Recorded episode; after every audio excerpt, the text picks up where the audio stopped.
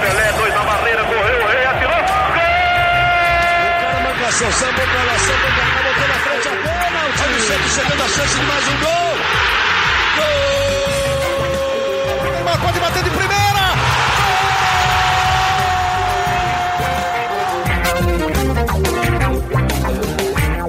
Orgulho que nem todos podem ter, eu sou Leonardo Bianchi, esse daqui é o GE Santos, podcast do Peixe no GE. Peixe que fora de casa, com um caminhão de desfalques, ficou no empate contra o Corinthians, trouxe apenas um pontinho para casa e agora se prepara para no final de semana receber o Grêmio na Vila e segue sua maratona de jogos que tem deixado desfalques no caminho, né? Para falar desse empate no clássico e também tudo sobre essa sequência do Santos, tô aqui agora com Bruno Gilfrida e Laura Fonseca. Tudo bem, Laurinha? Tudo, Leozinho, com você. Tudo bem, né? Se tivesse os três pontos do Santos, talvez a gente começasse de forma mais animada, né, Gilfrida? Sem dúvida alguma, né, Léo? Além é, dos três pontos, se o jogo tivesse sido um pouquinho melhor, acho que a gente começaria de forma mais animada, né? Independentemente do resultado. Foi um jogo muito, muito, muito ruim.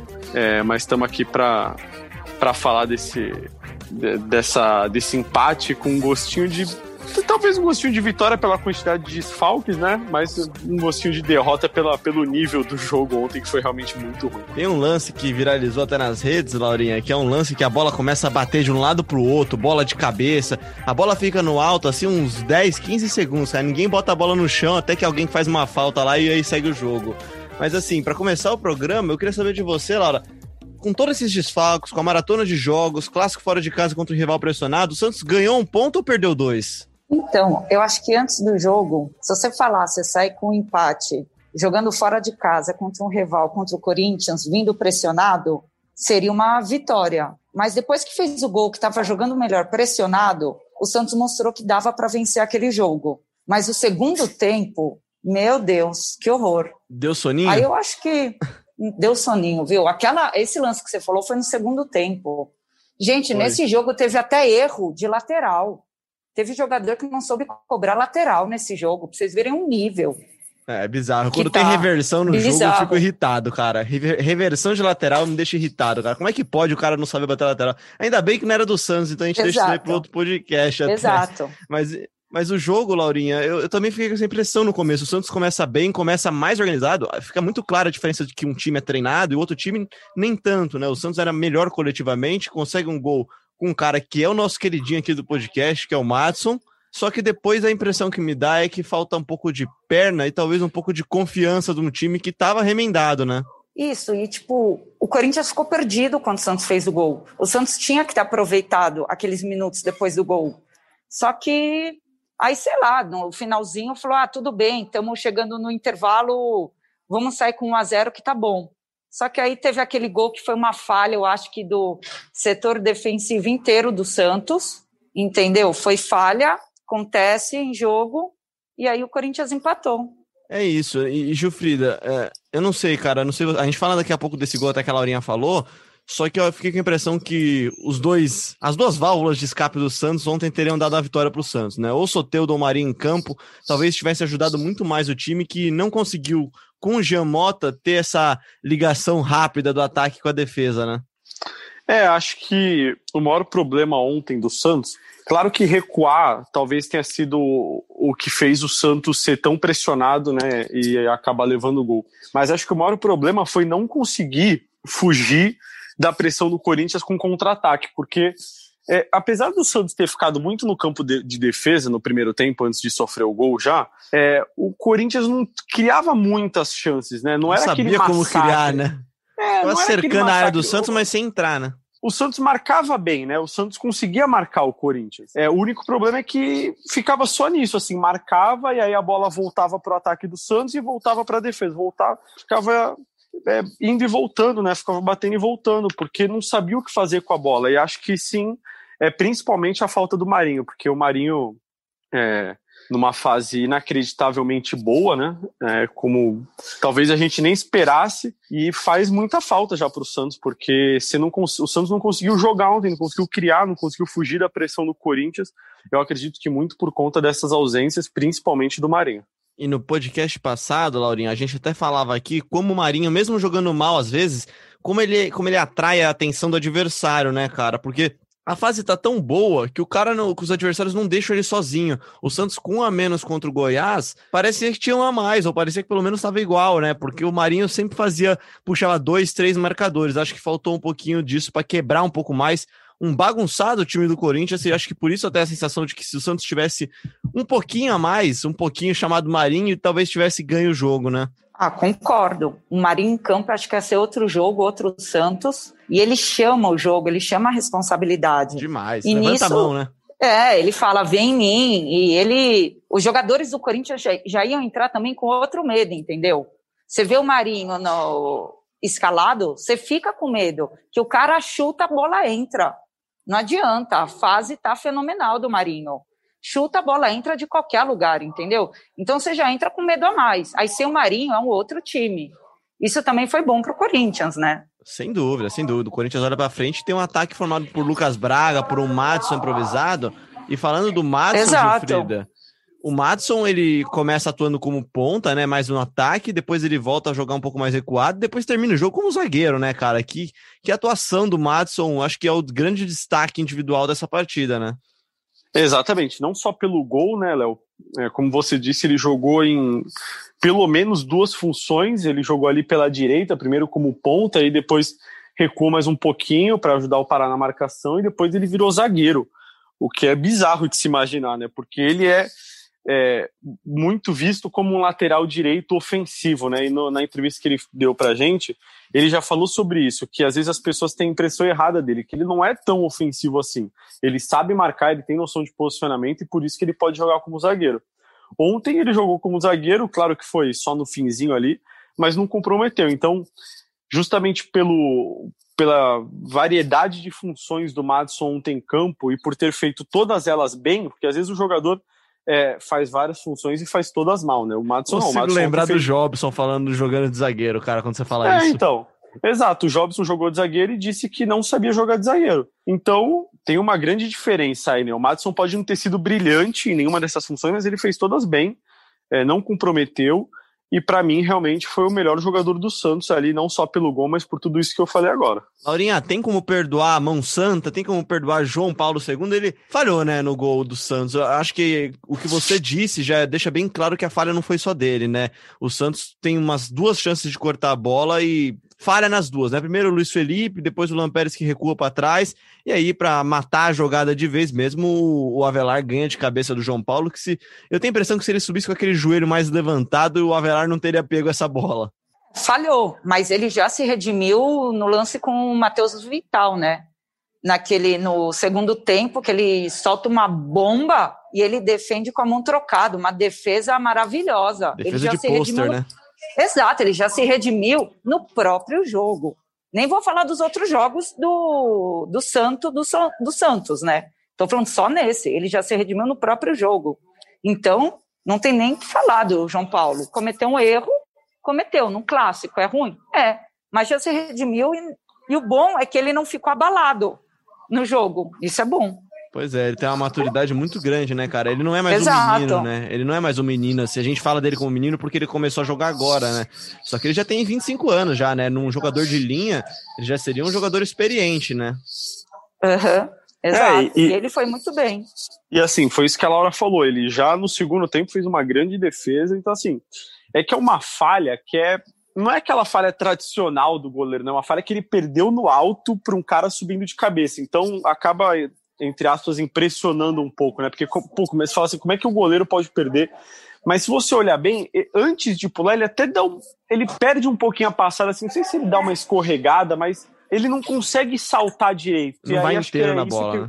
É, eu acho E eu que é não isso. sei, e eu não sei também se ele ficou achando que já tinha, que iam dar falta no lance. Acho É, que você às matou, o Laurinha. Luiz. Felipe, ele ficou esperando, ah, vão dar falta. E não deram, deixa eu ir. E chegou atrasado. Não sei também, vá que, né? Né? E outra coisa também, né? Acho que o goleiro, quando ele sai do gol, e não é o João Paulo, tá? Isso é todo, todos os goleiros. O goleiro já sai esperando que o juiz vai apitar, porque aquela, aquele lance lá, o juiz marca a falta em nove em cada dez lances. Ontem foi o décimo lance que ele não marcou a falta, né?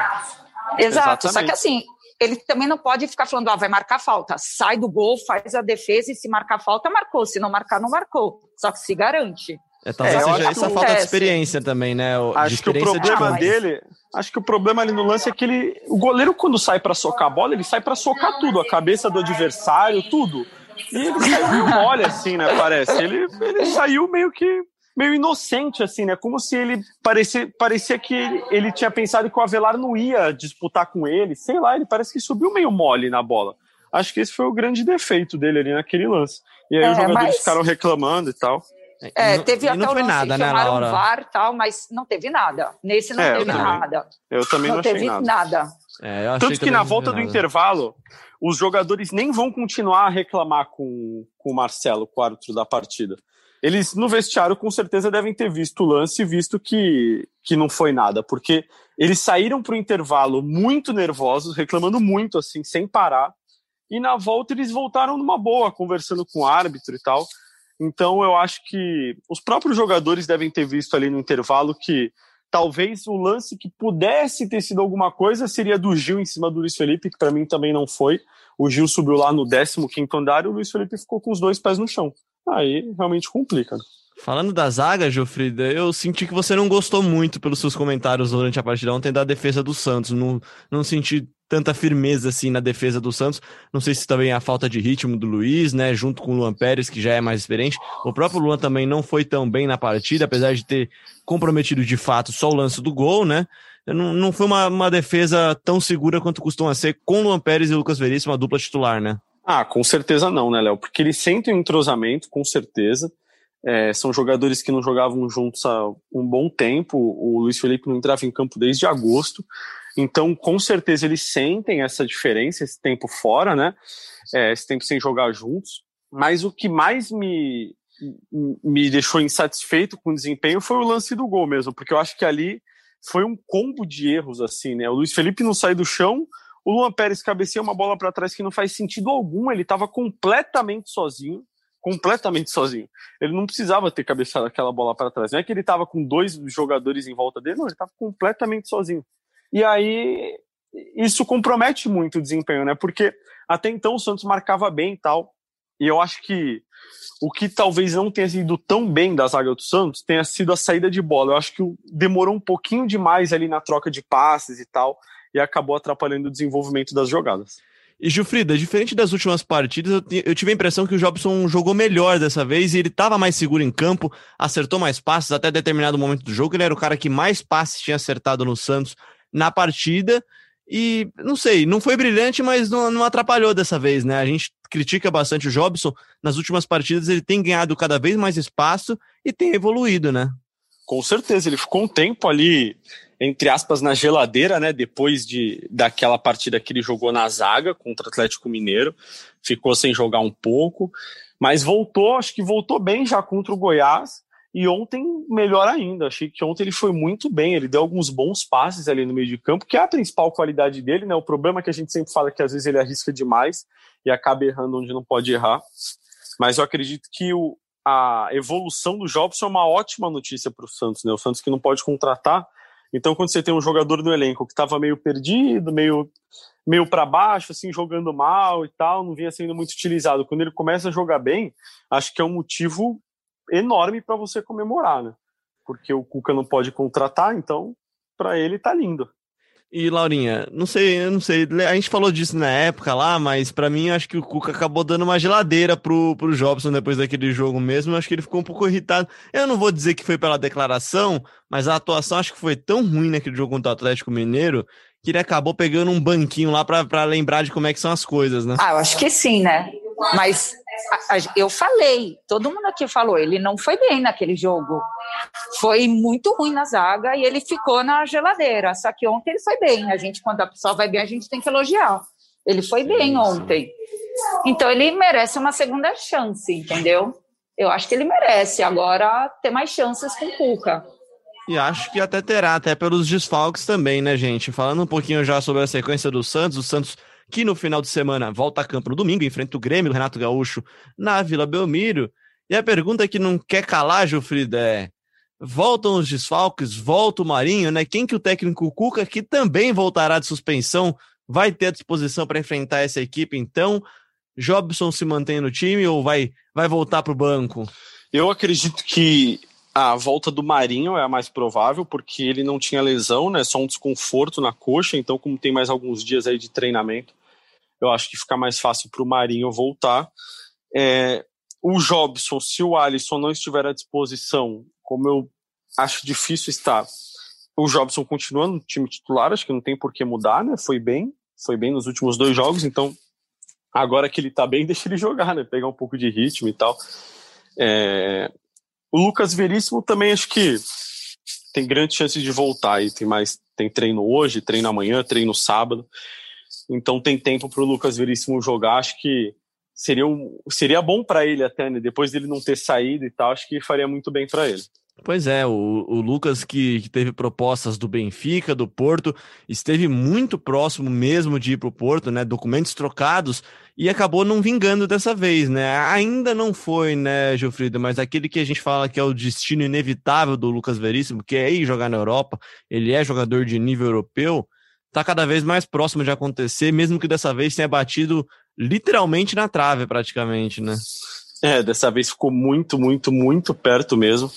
É, faltou tempo, né? Porque no dia que a janela fechava, o Santos ainda discutia a proposta com o Porto, ainda tinha que passar pelo Conselho Deliberativo, por causa das eleições do fim do ano, para o Conselho analisar a proposta e aprovar ou não a proposta.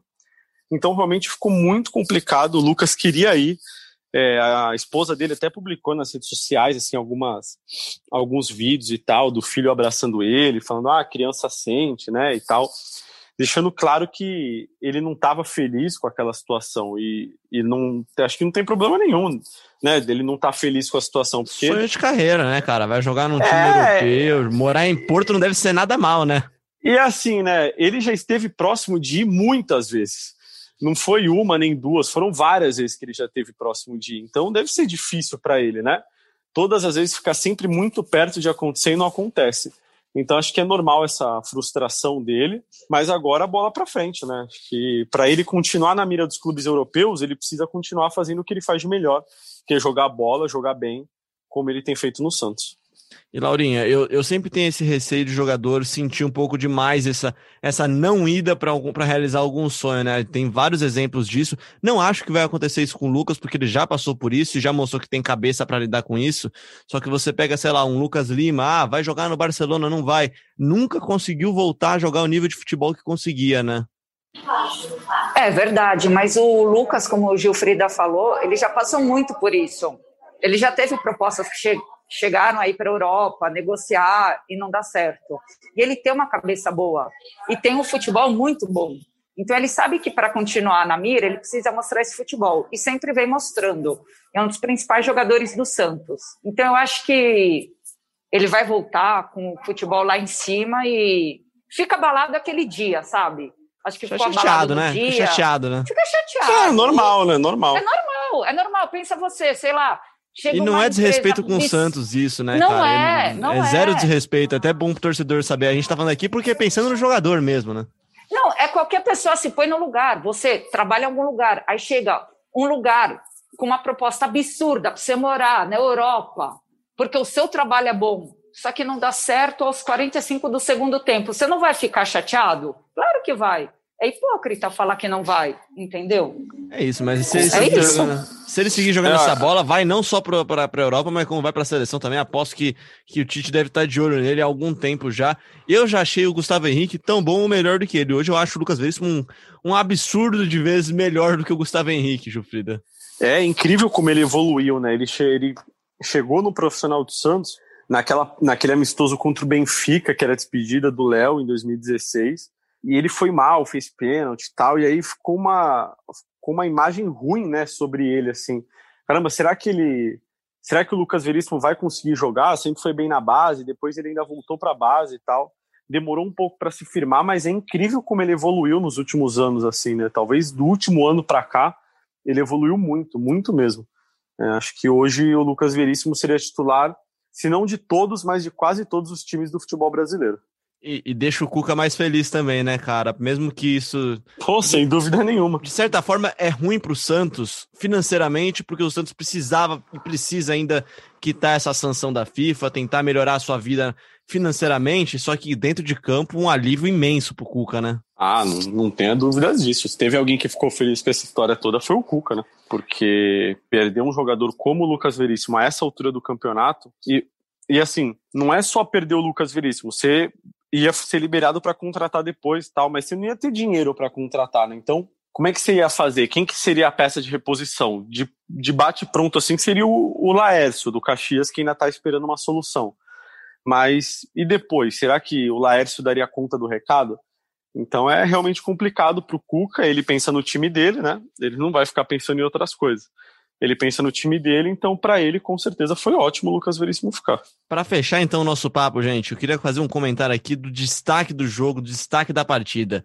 O bigode do Cuquinha, que espetáculo, hein? Que espetáculo de bigode. Eu fiquei com inveja desse bigode, Laura, Jufrida. Eu tô pensando em adotar para mim também. Gente, eu não tenho bigode, eu só queria saber uma coisa: quanto tempo demora para crescer esse bigode? Olha, para mim demoraria uma eternidade, assim, porque eu também não tenho e eu teria que deixar para sempre, sei lá. E talvez nem ficasse daquele jeito. Não sei, de verdade. Talvez. Será Gabriel, que ele Gabriel tem uma preparação? Né? É, Será que ele tem uma responder. preparação? Ah, ah preparação não sei, mas, assim? mas aquele gelzinho, aquele gelzinho, gelzinho lá deve ter rolado. Existe deve, gel de bigode? Ele deve passar uma pomada, a famosa pomada, sabe? Mas é. o cabelo pode passar no bigode? Ah, eu não ah, sei, eu acho não, que eu não faço isso. É, eu também não. não eu não tenho bigode para isso. Alguém, então, mas se alguém que está ouvindo o podcast sabe, responde pra gente. Pomada é, de cabelo pode passar no bigode? Responda. É, porque aquele bigode ali realmente acho que tem uma preparação. Acho tem, tem todo um trabalho. É que nem um cabelo, tem, cara. Tem, que tem, ele chega no vestiário, dá aquele enroladinho. Deve pegar aquela caneta bique, sabe? Enrolar bastante. Isso, lá. isso. Se fosse aquele bob de cabelo, sabe? Sei. Meu Deus do céu. Para fechar então de vez nosso programa, só falar das meninas da Vila, também das sereias da Vila, que perderam nesse meio de semana. As sereias foram derrotadas pela Ferroviária, que é a atual campeã brasileira, mas seguem ainda na segunda colocação dessa primeira fase do Brasileirão Feminino. Já estão classificadas para a fase final com 30 pontos. São 10 vitórias em 13 jogos, apenas 3 derrotas.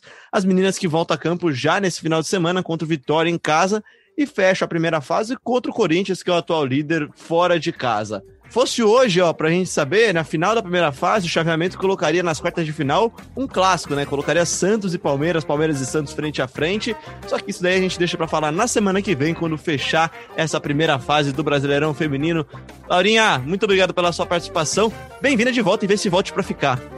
Obrigado, Léo. Beijo, Bruninho. E vou tentar participar mais, é porque eu estou fazendo umas matérias especiais, então estou meio ocupada. E logo, logo vocês vão saber sobre o que é. Quem é Santista deve imaginar, né? Porque está chegando uma data bem especial daqui a duas semanas, né? Mas vou tentar participar. Eu vi umas fotos de produção aí, achei bonita. Vi foto da camisa do Santos também, a terceira camisa azul, Você que, viu só? que na foto ficou mais linda Olha, ainda, cara. Ela é ficou é mais bonita ainda. Vou te falar que ela pessoalmente Não é vi bonita. pessoalmente ainda. Eu te mostro. Ela é muito bonita. É, ela é muito bonita mesmo. Gilfrida, grande abraço, valeu. Valeu, Léo, Laurinha. É sempre um prazer participar aqui com vocês. E vamos ver se a Laura traz de volta as vitórias no Campeonato Brasileiro, né? Depois do jogo contra o Goiás, ótimo resultado, empate ontem. Vamos ver se domingo o Santos joga melhor e a gente dá esse crédito aí para a Laura pela participação dela hoje aqui com a gente. Confia em mim, vai vir. Então tá bom. Eu confio. A Laura sempre traz bons resultados já, diferente de outros aí que estão de folga nesse podcast de hoje aqui, né, Gabriel? Muito obrigado a você que nos ouviu até aqui. Lembrando que você encontra a gente sempre no seu agregador favorito, na Apple, no Google, no Pocket Cast, no Spotify, no Deezer e, claro, sempre no ge.globo podcast. Se você quiser acessar direto, é ge.globo Santos. Aí você já cai direto na página do GE Santos. Lembrando que também você pode se inscrever e seguir nosso programa no seu tocador favorito. E aí, sempre que tiver episódio novo, você fica sabendo. A gente volta agora na segunda-feira com mais um episódio do GE Santos.